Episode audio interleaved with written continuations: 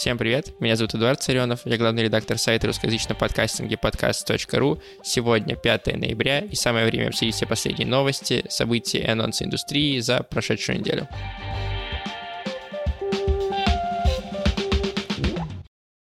Начнем с довольно странной новости, довольно странного события. 4 ноября, то есть для меня это было вчера, и для вас тоже, если вы слушаете это в пятницу, около тысячи русскоговорящих авторов подкастов получили письма от, цитирую, рекламной сети malva.fm, и в этих письмах было сказано якобы подкаст э, этого человека, которому отправлено было письмо, заинтересовал каких-то рекламодателей, которые есть у этой молвы, и молва поэтому приглашает вас поучаствовать в своей рекламной сети, дать свои данные, заполнить там какую-то анкету, и вам якобы напишут мы изучили презентацию на сайте Молвы и задали к тому же вопросы сперва по почте основателям этой сети, а потом и в чате подкасты и подкастеры, и пришли к довольно неутешительным, как мне кажется, выводам. Во-первых, кажется, что нет никаких рекламодателей, которые были заинтересованы в ваших подкастах, если вам это письмо пришло, и вообще в этой тысяче подкастов. Это просто холодные письма для того, чтобы проверить интерес подкастеров к тому, чтобы в их подкастах размещалась реклама. Насколько я понимаю, так это должно было работать. Э, почему оно было так слепо отправлено так странно были собраны письма, и то есть мне пришло письмо на подкаст Дайджест, э, вот этот, а письмо, например, на мой подкаст Бака или Посмотрено, у которых в 10 раз больше прослушиваний, чем у Дайджеста, не пришло письмо. Короче, очень странная какая-то история, и ребята как будто бы даже не знали, кому они пишут, потому что когда я им ответил, что э, «Привет, это подкаст Дайджест э, Эдуард Царионов, подкаст.ру», они такие «А, о, круто, интересно». Ну, то есть абсолютно вслепую это происходило, Кроме того, на сайте у них есть презентация, которая помечена для рекламодателей, то есть и раз они рекламная сеть, они эту презентацию будут показывать потенциальным рекламодателям, которых, напомню, пока нет.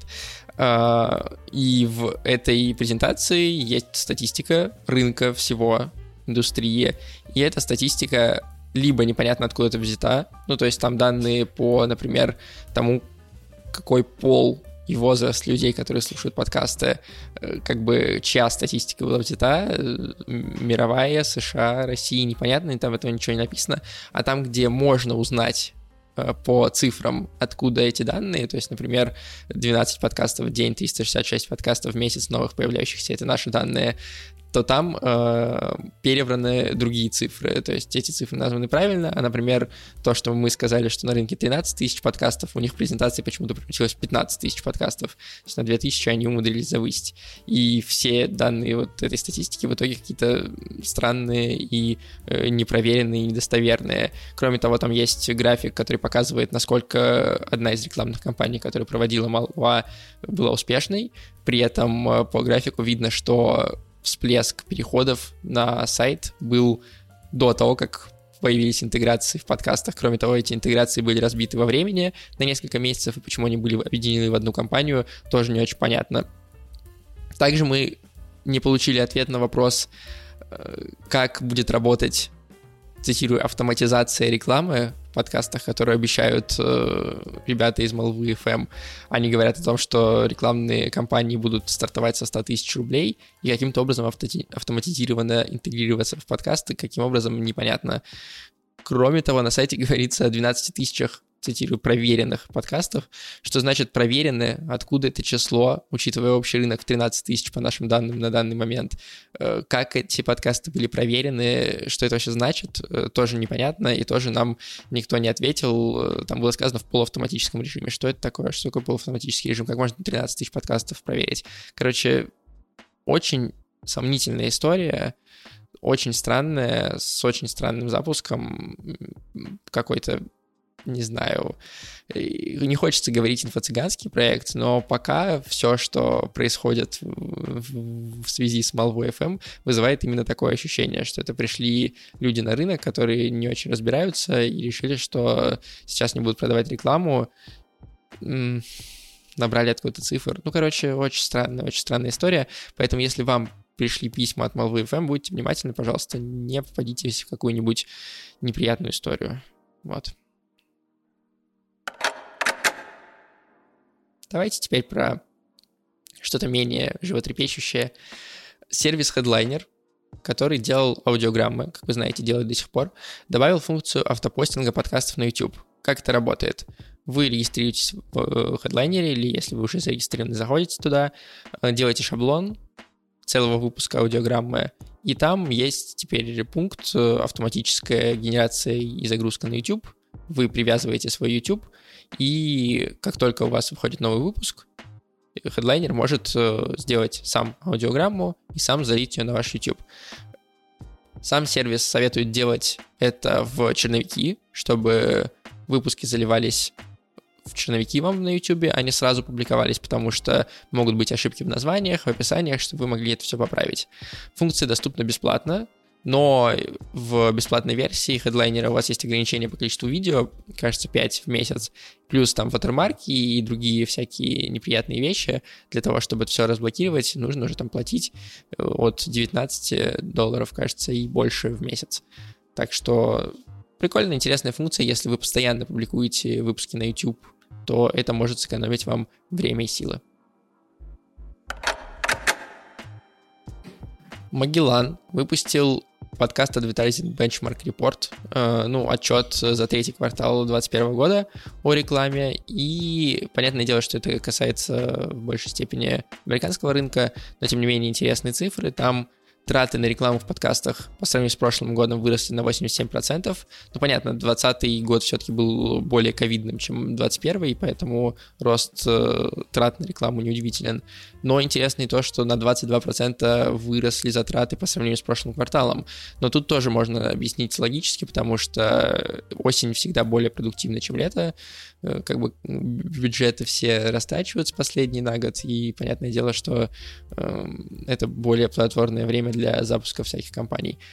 Вот, но это все равно хорошие цифры, на 87% прилично, даже учитывая ковид. И надеемся, что в России там тот же ЯП, например, расскажет нам, что здесь происходит с рекламой, что здесь тоже очень хорошие цифры.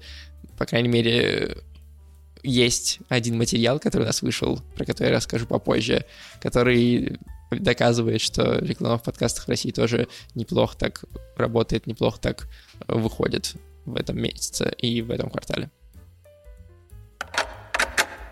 Последняя новость в этом блоке на сегодня. Spotify добавил 25 новых стран, в которых можно отслеживать чарт подкастов. Там Испания, Польша, Португалия, как вы уже догадаетесь, России в этом списке нет. Поэтому посмотреть чарт России пока не получится. Но я оставлю ссылку в описании, вдруг вы живете в другой стране, и вам интересно, что слушают у вас. Перейдем к релизам. Их на этой неделе два. Один очень мне нравится, честно говоря. Студия Brainstorm FM запускает новый художественный подкаст для детей и их родителей, который называется «Попади в корзину». Это подкаст-кастинг, в котором продукты разные выступают со стендапом, поют песни, читают рэп, сомневаются в себе, и их цель попасть в доставку онлайн-магазина «Утконос». Да, это брендовый подкаст, но мне очень нравится, что это художественный проект, где разные фрукты каким-то образом выступают и пытаются пробраться в доставку. По-моему, это классная, интересная идея. Для детей вообще супер, по-моему. И сейчас уже вышел один выпуск, в котором авокадо нашла друга и научилась стендапу. Э, выпуски длятся по 17 минут, немножко длинно кажется для детей, но, может быть, я, ну, как бы, у меня детей нет, я не могу точно сказать, насколько это окей. Вот, э, сама идея суперская, и подкаст звучит классно, я послушал один эпизод с удовольствием, так что, если у вас есть дети, возможно, стоит дать шанс попади в корзину. Ссылка на него в описании.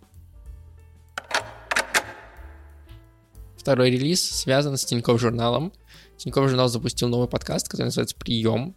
В нем шеф медицинской редакции журнала Оля Кашубина помогает журналисту э, «Медузы» иностранного агента, но не только, Султану Сулейманову выбирать э, лучшее для своего организма и правильно лечиться. Уже доступно два выпуска. Один из них посвящен в целом обсуждению тому, что мешает лечиться, как бы что нас останавливает. А второй выпуск э, рассказывает про то, можно ли обнаружить рак вовремя и как его вылечить, а еще желательно недорого вылечить. Вот, ссылка на прием в описании, приходите слушать. Сейчас нас ждет марафон вакансий, потому что их на этой неделе много. Давайте, поехали. Клиентский менеджер в студию «Две дорожки». «Две дорожки» — это наши друзья, студия из Санкт-Петербурга, и они ищут в команду человека, который возьмет на себя текущие задачи по работе с клиентами и их подкастами. Что нужно будет делать? Обрабатывать заявки на запись, следить за календарем, вести коммуникацию, вот эти все вещи. Желательно, даже нужно, чтобы вы жили в Питере, при этом это part-time работа, от 20 тысяч рублей и выше. Постепенно эта сумма будет расти. Найти подробности и откликнуться на вакансию можно, как всегда, на сервисе Буду, ссылка в описании. Двигаемся, Двигаемся дальше. Руководитель отдела подкастов Lifehacker. Такая вакансия есть. Медиа ищет человека, который будет развивать существующие подкасты, придумывать и запускать новые проекты. Ему надо будет заниматься дистрибуцией, следить за аналитикой, организовывать работу команды, поддерживать производство. Э, это full-time job, э, график 5.2, можно работать удаленно, обучение за счет компании и остальные подробности и возможность откликнуться, как всегда, по ссылке в описании. А еще лайфхакер ищет ведущего подкастов. Они ищут человека, который будет участвовать в записи существующих подкастов и становиться голосом новых. Кроме того, писать сценарии и изучать статистику тех проектов, в которых он участвует. Тоже full-time job, тоже 5.2, тоже подробности все в буду. На этом те вакансии, которые мы размещаем, закончились, но есть еще две, которые разместили не мы, но про них важно говорить. Во-первых, Spotify ищет менеджера подкастов в России. Они ищут человека, который будет отвечать за коммуникацию с представителями рынка, будет продумывать и реализовывать редакционную политику в регионе, собирать подборки, общаться с... Нужен опыт работы в медиа от 5 лет, идеальное знание английского языка, ну и русского, понятное дело, тоже. Откликнуться можно в этот раз не в Буду, а на сайте самого Spotify, ссылка в био. Другой стриминговый сервис Яндекс Музыка тоже ищет редактора, но младшего, который будет составлять и обновлять план поддержки немузыкального контента, не только подкастов, но и аудиокниг, который будет создавать и обновлять плейлисты, писать тексты для соцсетей и, короче, редактировать э, подкасты и аудиокниги в Яндекс Музыке. Опять же, откликнуться на вакансию и там сразу же решить тестовое можно не на Буду, а на сайте Яндекс Музыки, и ссылка на него в описании.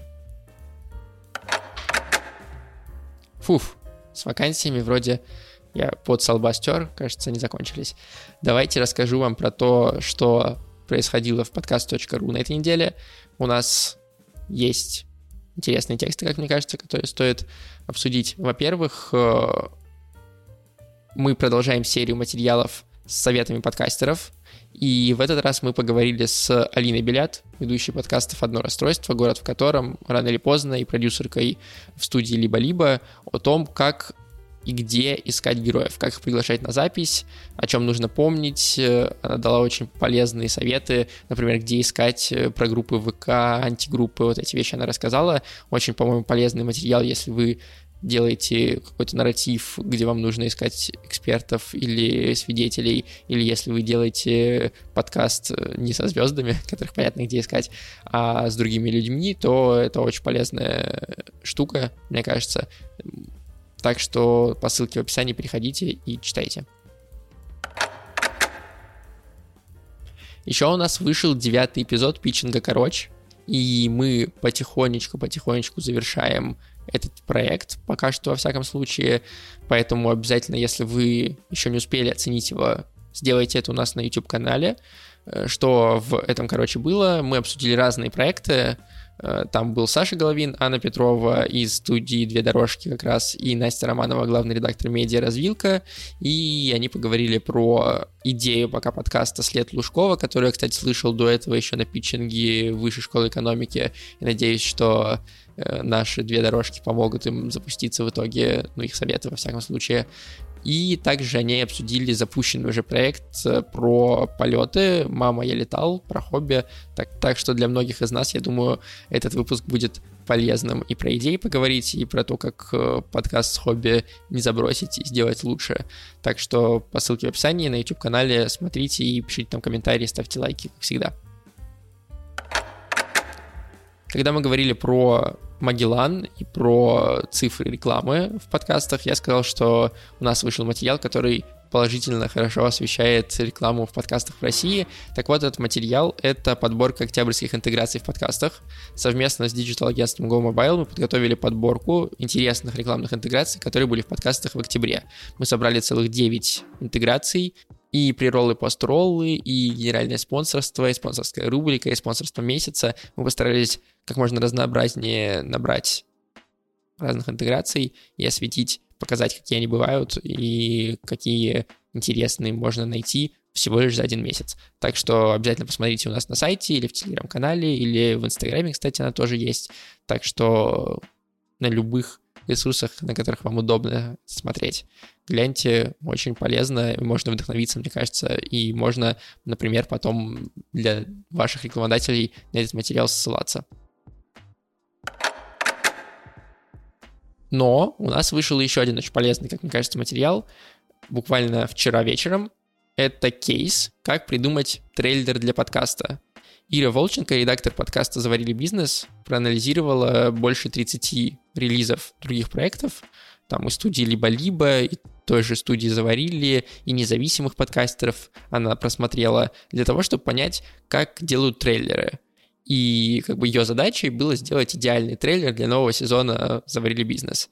И поэтому она очень практически подошла к этому вопросу, не просто их как бы послушала, а выделила основные моменты, выделила, какие трейлеры бывают, из чего они могут состоять, и поделилась тем, что она поняла про русскоязычные трейлеры и как выделиться на их фоне, как сделать особенный трейлер, интересный, запоминающийся, который поможет вашему подкасту. Мне кажется, что, ну блин, почти у всех подкастов есть трейлеры, или они будут, или они нужны, поэтому супер полезная история, которая может многое вам дать и помочь с вашим собственным трейлером.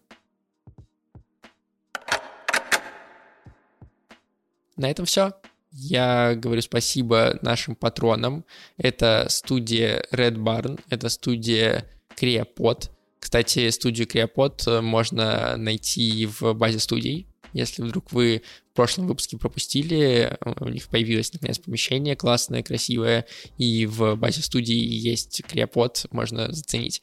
Э, Че, я зря их э, каждую неделю практически произношу уже почти год.